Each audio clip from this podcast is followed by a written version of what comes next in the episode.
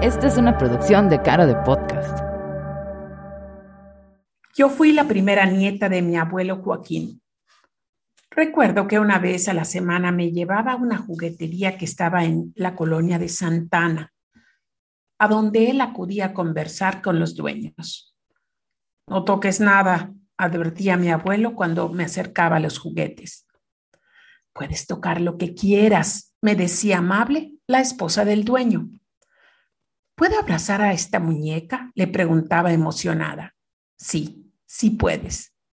Tenía cinco años y ver de cerca la muñeca del vestido de encaje azul me hacía muy feliz. No esperaba que mi abuelo me comprara o que la señora me regalara la muñeca, pero su atención me hacía sentir especial. Recuerdo bien la sensación de anticipar con ansias la idea de la juguetería y cómo me hacía sentir esta señora tan linda cuando llegaba yo. Cuando tuve mi negocio, decidí que quería lo mismo para nuestros clientes, en especial a los niños. No hay nada más poderoso que la sensación de un buen recuerdo. Me importaba poder crear memorias infantiles agradables en un lugar en donde todos se sintieran especiales, atendidos y apapachados. Comenzamos a entrenarnos para hacer sentir a los niños importantes, distinguiéndolos siempre. Pero no solo a los chicos, queremos apapachar a los grandes también. Y para eso, creamos un entrenamiento de conciencia entre nuestro personal.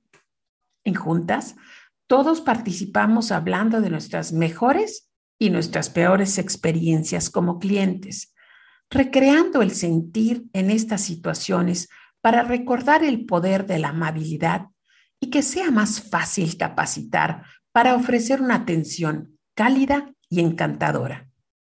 Así es, ser encantador y empático también puede enseñarse.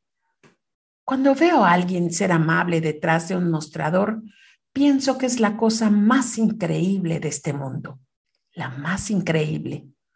Tener el poder de mejorar el día de las personas con un gesto, una sonrisa. Si todos los negocios tienen el potencial de ser encantadores y serviciales, ¿por qué no pueden ser así en todas partes?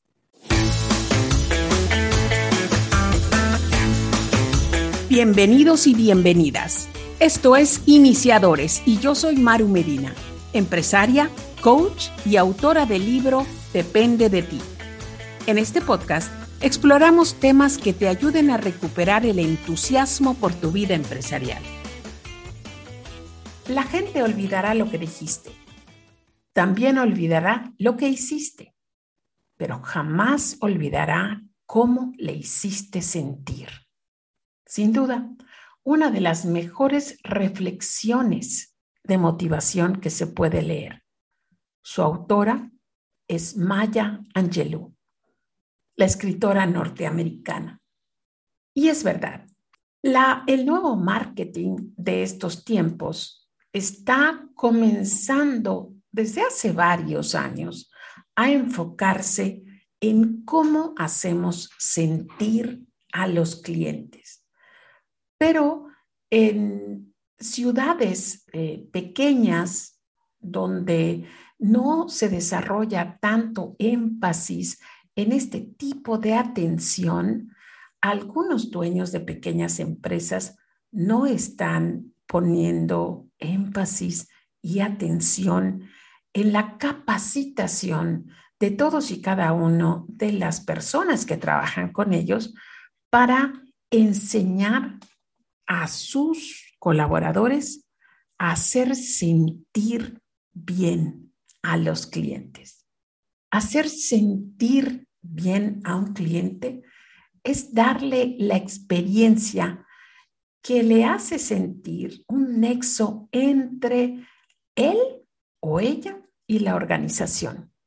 Es decir, todas las interacciones que existen entre la persona y la marca cuando me dicen que la gente está buscando un curso para mejorar a sus vendedores, siempre, y lo he repetido acá, les contesto que todo el equipo humano que trabaja en la empresa es el equipo de ventas, porque lo que hace a una persona comprar, repetir, recomendar y volver es la forma agradable en que la empresa y la gente que trabaja en ella le hace sentir. Este tipo de capacitación es muy fácil de dar en un ejercicio que pues, doy muy a menudo para los grupos de personas que trabajan en salones de belleza, en talleres automotrices, en despachos de arquitectos y que con mucho gusto yo comparto aquí, porque es realmente sencillo y fácil, fácil de identificar. Bueno, a veces no es muy fácil. El ejercicio consiste en esto. Nos sentamos en un grupo y le pregunto a cada uno de los participantes que recuerde primero cuál fue la mejor experiencia o una de las experiencias más memorables o más recordadas cuando experimentaron un buen servicio. Esto le da un poquito de trabajo a las personas recordar, a menos que hayan experimentado un buen servicio de una manera reciente. Generalmente tienen que pensar un poquito. Y en mi experiencia, y desafortunadamente, la mayoría de estas experiencias no están pasando en nuestra ciudad de Mérida, sino que las experimentan cuando están viajando fuera. Y esto es de entenderse porque los hoteles, eh, los parques recreativos, incluso los aviones, pues tienen muchísimo entrenamiento para hacer sentir bien a la gente. Y a lo largo de más de 11 años de estar enseñando estas técnicas, me ha tocado escuchar historias extraordinarias, la verdad, muy, muy padres. Cuando el empleado, el gerente o el mismo dueño reconoce el sentimiento que provoca estas experiencias, es mucho más fácil entonces capacitar a nuestros colaboradores enseñándoles que este sentimiento tan agradable que te hace sentir importante, que te hace sentir valioso, que te hace sentir como un cliente que la empresa estima muchísimo, pues es un sentimiento poderoso que una vez que se distingue, una vez que se ubica, pues es fácil inspirar a todos a querer dar ese sentimiento. La otra parte de este ejercicio es pedirles a todos que recuerden la última vez que tuvieron un servicio que no fue bueno, que no cumplió la empresa con lo que prometía. Y después de que las personas relatan estas experiencias, también les preguntamos cuáles son esos sentimientos, obviamente negativos, que experimentaron después de la historia. Y sin falta, las respuestas siempre son que me ignoraran, que no me hicieran caso, que no me cumplieran la promesa o que me digan que yo estaba mintiendo, me hizo sentir como una persona de poca importancia, como alguien, como un mentiroso, como una persona deshonesta, como alguien no valorado. Y en este ejercicio, igual los colaboradores se hacen conscientes de cómo nosotros a veces con actos de indiferencia, ni siquiera de maldad, ni siquiera por querer hacer al cliente pasar un mal rato, sino simple y sencillamente porque no estamos enfocados en dar un buen servicio, pues provocamos todo este sentimiento negativo en nuestros clientes. Y como platicaba yo con unas chicas hace una semana que estaba yo entrenando, les decía, hay una estadística mundial de que cualquier experiencia negativa que tú tengas en un restaurante o en una aerolínea o en un taller mecánico, se la vas a compartir, este es un dato estadístico, cuando menos a 11 personas. Sin embargo, cuando algo bueno te pasa, generalmente las personas comunes y corrientes solamente se lo comparten a una o dos personas. Esto es algo que tenemos que tener conciencia. De las primeras cosas que hago al entrenar a los grupos de jóvenes que vienen a trabajar en la galletería, que vamos cambiando en un promedio más o menos de cada tres meses, de los primeros ejercicios que hago es preguntarles qué es lo que más les intimida o molesta al estar sirviendo detrás del mostrador. Y la respuesta es la misma que encuentro con los colaboradores de otras empresas. No importa el giro a la que estas empresas se dediquen. Ojo, dueños de negocios, porque esto es muy importante. Todos responden que lo que más les molesta es tener que tratar a gente grosera, tener que tratar a gente prepotente, que hay gente que los hace sentir menos, que los hace sentir humillados o que les hacen caras.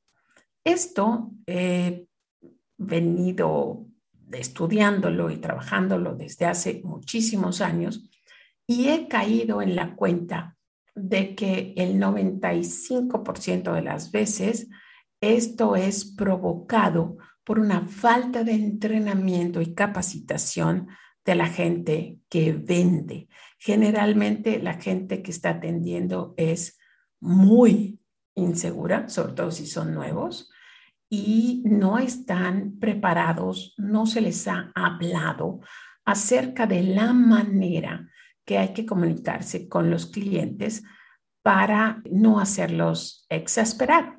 Hay de todo. Hay gente que es muy paciente, hay gente que es muy desesperada, hay gente que tiene un tono de voz un poco más alto que los demás. Hay gente que habla de prisa. Hay gente que no te mira a los ojos y parece que está ignorándote. Y de todos estos tipos de personas, los que entrenamos al equipo humano debemos de hablar y debemos de instruir a nuestros colaboradores que el objetivo no es calificar al tipo de gente, sino es asumir con muchísima responsabilidad la tarea de encantar a estos clientes, de encantarlos escuchándolos, ofreciéndoles mucha información y sobre todo certidumbre. ¿Saben ustedes cómo siempre los dueños de empresa dicen eso, ¿no? Es que yo tengo que estar en mi negocio porque si no estoy y vienen clientes y no quieren hablar con mis empleados, quieren hablar conmigo. Y esto es un problema porque entonces el teléfono no para de sonar o yo no puedo concentrarme en tareas porque tengo que salir a cada rato a atender a los clientes. Y siempre les aseguro que el cliente en realidad no está buscando al dueño. Lo que está buscando el cliente es a la persona que pueda proporcionarle certidumbre, que tenga la información, pero que además se comporte con mucha seguridad, con genuinas ganas de darle el servicio a la persona, de cumplirles. Es un acto un poco de inseguridad, de gente insegura, estas personas que se ponen a la defensiva con los clientes. Y esto es fácil, muy fácil de erradicarlo si nosotros nos tomamos el tiempo para capacitar a nuestros chicos y hablamos de sus experiencias como clientes, las positivas y las negativas, y les hacemos ver esos sentimientos buenos y los sentimientos malos que un buen o mal servicio pueden provocar.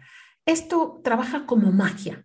En realidad no es magia, pero parece por el rápido efecto que causa entre quien está atendiendo.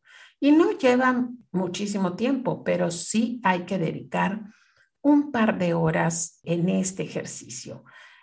Explicar qué es lo que queremos dejar en el cliente. Cada cliente que entre a nuestro restaurante o a nuestra clínica o a nuestro vivero, ¿con qué sentimiento queremos que se vaya?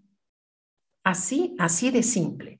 No es el estarle ofreciendo las ofertas o estar corriendo detrás de ellos o estarles preguntando qué más quieren, sino enfocarse en realmente ser encantadores, en escuchar, en tratar de explicar y contestar todas las preguntas que el cliente necesita y sí empezar a tener algunos ejercicios, algunos tips, algunos libretos e inclusive algunos props o regalitos o cositas que hagan la experiencia más agradable. ¿De qué estoy hablando? Pues en este capítulo yo voy a compartir algunas de las experiencias que he tenido en mis años como consumidora. Y la verdad es que a propósito, no quise hablar acerca de ningún comercio local y no porque no me hayan dado buen servicio. Sí hay, pero pues no quería poner a nadie, como dicen los americanos, on the spot. Pero ahorita, antes de empezar a grabar este capítulo, sí le pregunté a Diego, mi productor, que si él había experimentado últimamente un buen servicio y me dijo que sí, apenas hace un par de días fue a comprar jugo antes de irse a trabajar, un jugo, un litro de jugo de mandarina y por no estar bien cerrado el envase, todo el jugo se derramó en el tapete del copiloto de su auto. Y fue eh, primero un lugar donde lavaban autos y las vendedores le dijeron que sí se lo podían hacer, pero que tenían que cobrarle como si se hubiera hecho una limpieza interior total del auto. Y eso costaba 900 pesos. No sé en qué país me estés escuchando, pero 900 pesos son más o menos como unos 45 dólares americanos. Es muchísimo dinero para limpiar un tapete derramado de jugo de mandarina. En el siguiente lugar donde lavan los autos, el chico que limpiaba los autos solamente vio eh, el jugo derramado y le dijo, no se puede, chavo, eso no lo hacemos aquí. Así que Diego agarró su auto y fue a un tercer lugar donde explicó el problema. El auto estaba limpio y lo único que él necesitaba que limpien era un tapete. La señorita le dijo que lo iba a consultar con el gerente. El gerente salió y le dijo que sí. Y le limpiaron ese tapete en un muy poco tiempo y le cobraron lo justo. Y obviamente, aunque no hablamos de esto, Diego y yo, pues estoy segura de que ese, ese lugar que limpia autos, pues ya tiene un cliente nuevo, porque esto es lo que hace el buen servicio. Cuando te tratan como persona valiosa, pues es que ya nunca los dejas, siempre regresas, siempre los recomiendas. Y es, es muy sencillo lo único que hay que hacer. Y los otros dos lugares, pues perdieron no solamente esa venta, sino perdieron a un cliente que puede estar regresando y recomendando, pues cuando menos, no sé, una vez al mes, sino es que cuatro veces al mes. Yo tengo historias de servicios increíbles y las uso muchísimo en mis clases y me encantaría compartirlas con ustedes si ustedes me lo permiten. No les voy a decir en orden cronológico, pero todas pasaron fuera de México. Una que me impactó cuando yo era recién casada es que me compré una plancha porque cuando era joven y recién casada, sí planchaba yo las camisas de mi marido. Ya no lo hago, pero lo solía hacer. Y cuando fui a comprar la plancha, escogí en la tienda departamental Eaton's, que ya no existe en Canadá, escogí la plancha más moderna, más linda, y a los dos días, cuando estaba yo planchando, de repente el cable de la plancha empezó a calentarse, empezó a sacar chispas y de repente salió un poco de fuego como si fuera la plancha un cohete que se iba a elevar. Obviamente me asusté muchísimo, el fuego se extinguió por sí solo y yo al día siguiente salí furiosa con la plancha en su empaque original, con la nota, con todo. Y siendo mexicana y estando acostumbrada pues al reclamo, pues no es cierto, pues lo que pasa es que seguro usted le hizo algo a la plancha, iba yo en el autobús camino al almacén ensayando pues las respuestas y los diálogos que yo le iba a decir a la señorita cuando ella me acusara de haber causado el incendio de la plancha. Pero nada de eso pasó. Cuando yo llegué, hice mi, mi fila, esperé mi turno para atención a clientes y saqué la plancha de la caja y seguramente porque me conozco, así soy, con un gesto bastante teátrico, le dije, mire, y lo único que la chica hizo fue agarrar la plancha, la vio y me dijo, sí, tiene razón. Vaya usted, señora, al departamento de planchas y escoja la que usted quiera. Solamente me la trae, firmamos el voucher y es todo lo que tiene que hacer. Yo estaba boquiabierta. La señorita no se puso a discutir conmigo. La verdad es que nunca, hasta la fecha, no comprendo cómo las, los comercios canadienses y norteamericanos están tan preparados para gente que va y devuelve cosas que, que no les satisfacen. Pero la verdad es que esta plancha estaba incendiada y fue una de mis primeras muestras de, de servicio sin discutir.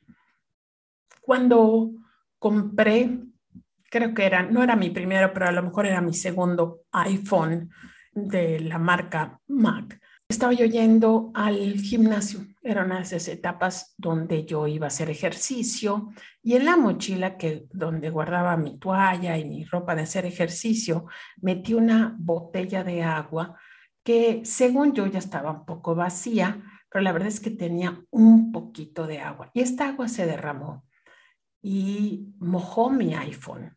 Eso es lo que yo vi, porque y eso es lo que yo deduje, porque el iPhone dejó trabajar. Y yo sabía que los teléfonos mojados no los reconocía iPhone. Si mojabas tu teléfono, pues te fastidiaste, ya no podía hacer nada. Sin embargo, pues quise intentar para ver si, si algo se podía hacer. Pero aquí en, en México o en Mérida, donde yo vivo, no habían tiendas de iStore. Así que cuando fui a un viaje a Estados Unidos y me parece que fue en un centro comercial de Las Vegas, entré y le dije al chico la historia que les acabo de contar. Creo que un poco de agua se derramó porque esto no sirve. Y me dijo, yo ahorita lo voy a abrir, voy a desarmar el teléfono. Y si está mojado, enseguida va a aparecer la humedad en la maquinaria. Pues esperé y cuando regresó él, 10 minutos después, me dijo, ya revisé el teléfono, no tiene nada, no hay muestras de que esto haya sido tocado por el agua. Yo creo que la máquina pues simplemente salió fallada. Permítame un momento. Me dio las espaldas para inclinarse a abrir un cajón que estaba detrás de él. Sacó un modelo de teléfono igualito al mío. Me lo dio y me dijo, le voy a dar este nuevo teléfono. Por favor, firme aquí. Y eso es todo. Me acuerdo que me quedé parada frente al mostrador unos minutos como que en shock. Mi cerebro no entendía de que la marca estaba respaldando que su teléfono no servía y me estaba dando uno nuevo. No me pidió la nota de compra, ni me preguntó cuándo lo compré, ni si estaba yo segura de que no se me había caído, nada. Simplemente lo revisó, me dijo, es nuestra culpa y me dio uno nuevo. Mis hijas, mi marido y hasta algunas amigas reniegan muchísimo de las marcas de Steve Jobs, pero yo, por el resto de mi vida, nunca voy a comprar un teléfono de ninguna otra marca, ni ninguna otra computadora que no sea Mac. Con el gesto de este chico, yo compré la marca para siempre. Otra historia. Cuando cumplimos 20 años de casados, Ralph me invitó a un hotel boutique que se encuentra en Cincuatanejo, en México, y que se llama La Casa que Canta. La Casa que Canta, un año sí y otro también, está en una corta lista de los mejores hoteles boutique de Latinoamérica. Y yo experimenté por qué. La verdad es que Ralph nos rentó una suite hermosísima con una de esas piscinas infinitas que se veía que estaba como en una montaña muy bonita, era una vista increíble y todo era exquisito. Este hotel fue el que inventó este arte de hacer dibujos hechos con pétalos de flores que se extienden arriba de las colchas de las camas. Llegas al hotel y ahorita se hizo muy popular, pero ellos comenzaron con esto, ¿no? Ahorita ya vas a cualquier hotel de México y tiene sus, sus florecitas y sus cosas allá marcadas, pero el francés que inauguró la casa de que canta comenzó con esto. ¿Qué es lo que me impresionó de la casa que canta? Que una vez, bueno, al día siguiente que pasamos la primera noche allá, yo siempre madrugo en donde esté y me encanta levantarme y salir, ver los alrededores, sobre todo si estoy en la playa. Y recuerdo que estaba yo bajando a buscar café y en las escaleras había a cada lado de las escaleras jardines con arena y había un jardinero que estaba rastrillando esa arena para que se vea bonita. Y cuando me vio, me preguntó, señora Holman, ¿qué tal pasó la noche? Holman es mi apellido de casada. Y yo me quedé impactada de que la persona que estaba limpiando el jardín supiera mi apellido. Es cierto, es un hotel boutique, a lo mejor tiene 20 habitaciones y yo no sé si a las 4 de la mañana juntan a todo el staff y les muestran fotografías de todos los invitados y le dicen, esta señora se llama esto y esta que está aquí, que está en este cuarto, o yo no sé si mi habitación estaba en un lugar singular que la gente sabía eh, quién la estaba ocupando. No lo sé. El caso es que igual me quedé impactada y entendí por qué este lugar primoroso está siempre en la lista de los mejores hoteles de Latinoamérica. Eh, búsquenlo, pueden ver las fotografías. Le voy a pedir a Diego que podamos uno de los links de estos hoteles porque eh, realmente ese saludo del jardinero es lo que más recuerdo de ese viaje y todo fue extraordinario. Otro hotel que me impactó muchísimo por la responsabilidad con la que tomó, pues el hecho de dar un buen servicio, fue el Hotel Soso en Nantes. Soso se escribe con S y después con Z. En Nantes, en Francia. En el 2016 estábamos por Francia y llegamos a esta lindísima ciudad y siempre, la verdad es que siempre nos gusta llegar a lugares pues originales, bonitos, pero sobre todo con buen servicio. Y resulta que el Hotel Soso solía ser un pequeño templo, como una iglesia. Y esta iglesia primorosa, con todos sus vitrales y los techos curveados y todo así, la volvieron un hotel de una, no sé, una docena una veintena de habitaciones. Eh, nos registramos, entramos, tomé un baño y rápidamente me quise conectar para estar viendo qué noticias de casa, qué mensajes, qué todo. Y no servía el internet.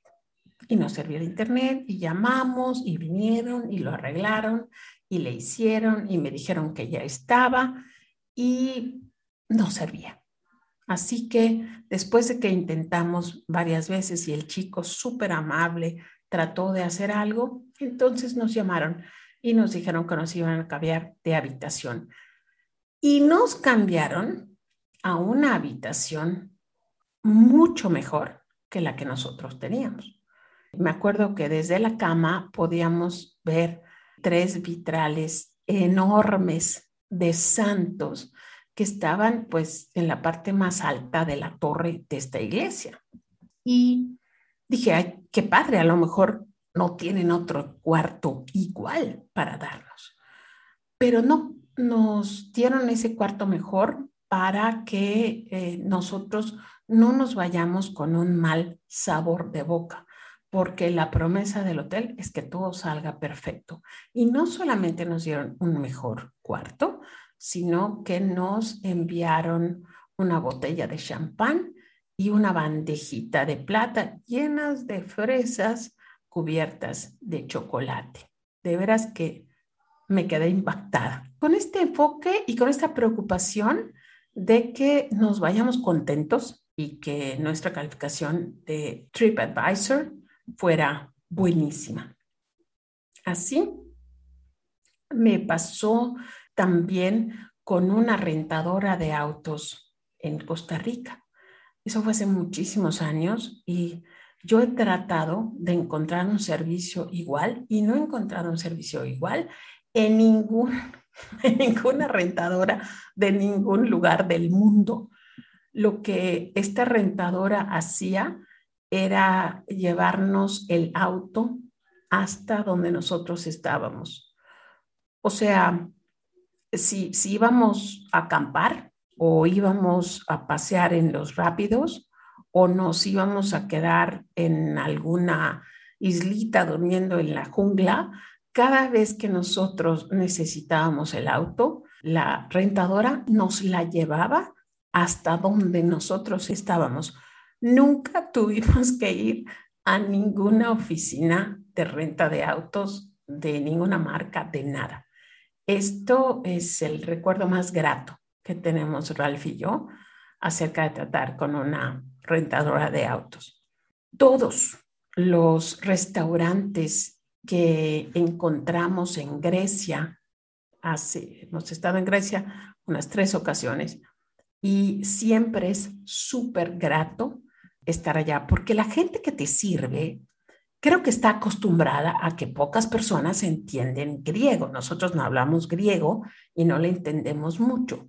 Entonces, una de las costumbres más bonitas de estos restaurantes es llevarte, pero casi, casi te, te, toman de la mano y te dirigen a la cocina para que tú puedas ver qué se está preparando y puedas señalar las cosas que te gusten. Y sí me pasó, y no eran, no eran restaurantes de cadenas ni nada, eran pequeñas fondas o restaurantitos chicos pero sí la gente está muy atenta acerca de lo que tú ves o de lo que tú chuleas o de lo que te está fijando y siempre te mandan pruebitas de, de cosas diferentes. Me acuerdo que en 1985 vi por primera vez que alguien estuviera comiendo pulpo, el cual adoro, y era un, griego en, en una de los restaurantes en las faldas del, de la isla de Santorini que estaba haciendo un pulpo a las brasas. Y yo me quedé allá parada, entusiasmada, admirando eso, jamás lo había visto. Y cuando nos sentamos a ordenar, él nos mandó un plato con este delicioso pulpo cortadito, con un poco de limón y ya, quedé fascinada y clavada con el pulpo para el resto de mi vida. Y para terminar, dos historias padrísimas pasaron en el restaurante de Joe's, Joe's Crabs, las manitas de cangrejo, que comenzó, me parece que comenzó en Florida, este restaurante, y ya es una cadena que vende eh, mariscos y patas de cangrejo y que está en todo Estados Unidos. Pero nosotros lo descubrimos porque leímos una vez un artículo en un periódico americano donde hablaban acerca de que era imposible pues sobornar al metre de Joe's porque simplemente no tomaban reservaciones, no nada, tenías que hacer tu super fila para poder entrar. Y a Ralph y a mí nos dio mucha curiosidad y en un viaje a Florida lo fuimos a conocer y nos encantó.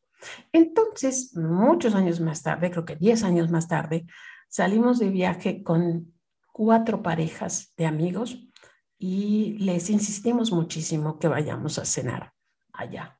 Y ahí estábamos sentados los diez en una mesa grande, muy bonita, con esas canastas de pan extraordinario que dan. Cuando vino una mesera y nos preguntó que si ya habíamos escogido.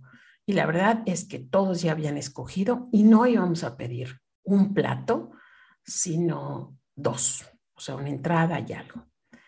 Y nos empezó a preguntar, primero a las señoras y después a los señores. Y mi amiga Maribetti, hola Maribetti, sé que me estás escuchando, estaba sentada junto a mí y me dijo, oye, me estoy dando cuenta de que no está apuntando nada esta señorita. Y esta señorita hablaba español y la escuchó.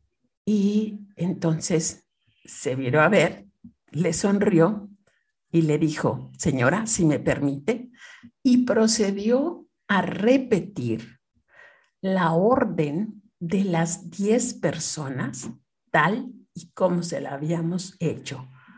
Nunca había visto cosa igual y nunca lo he vuelto a ver en mi vida. Una mesera realmente impactante.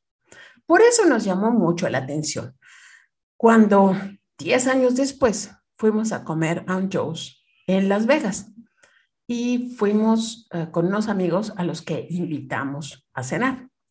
Y después de cenar, y rico y mucho, porque somos muy dragones, mi marido pagó la cuenta y la verdad es que tanto él como yo somos buenos propineros.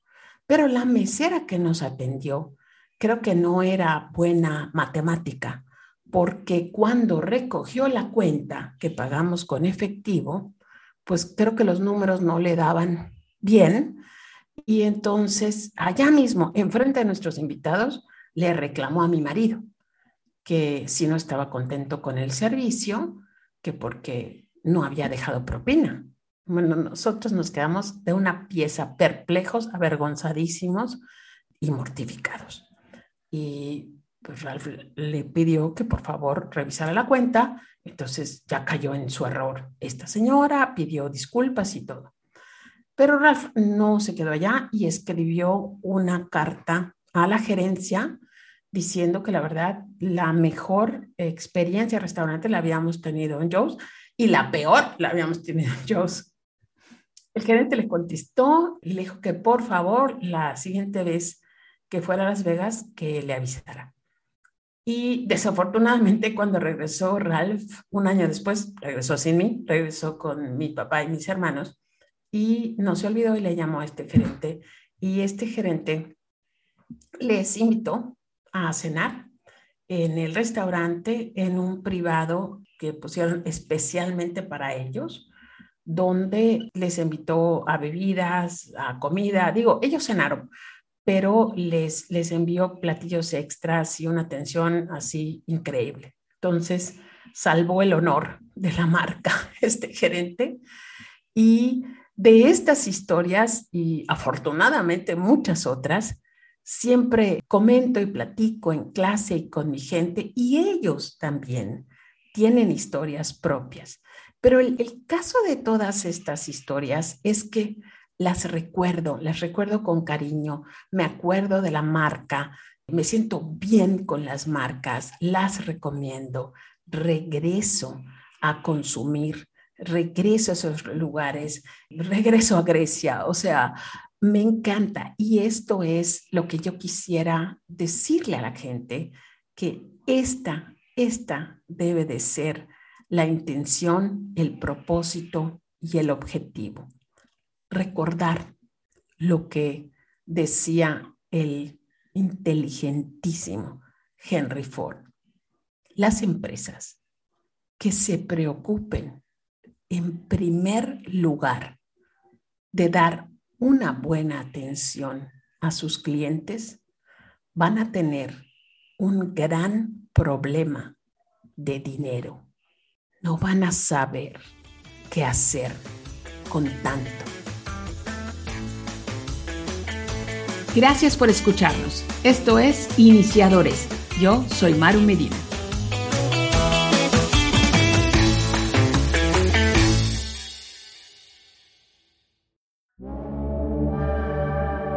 Podcast.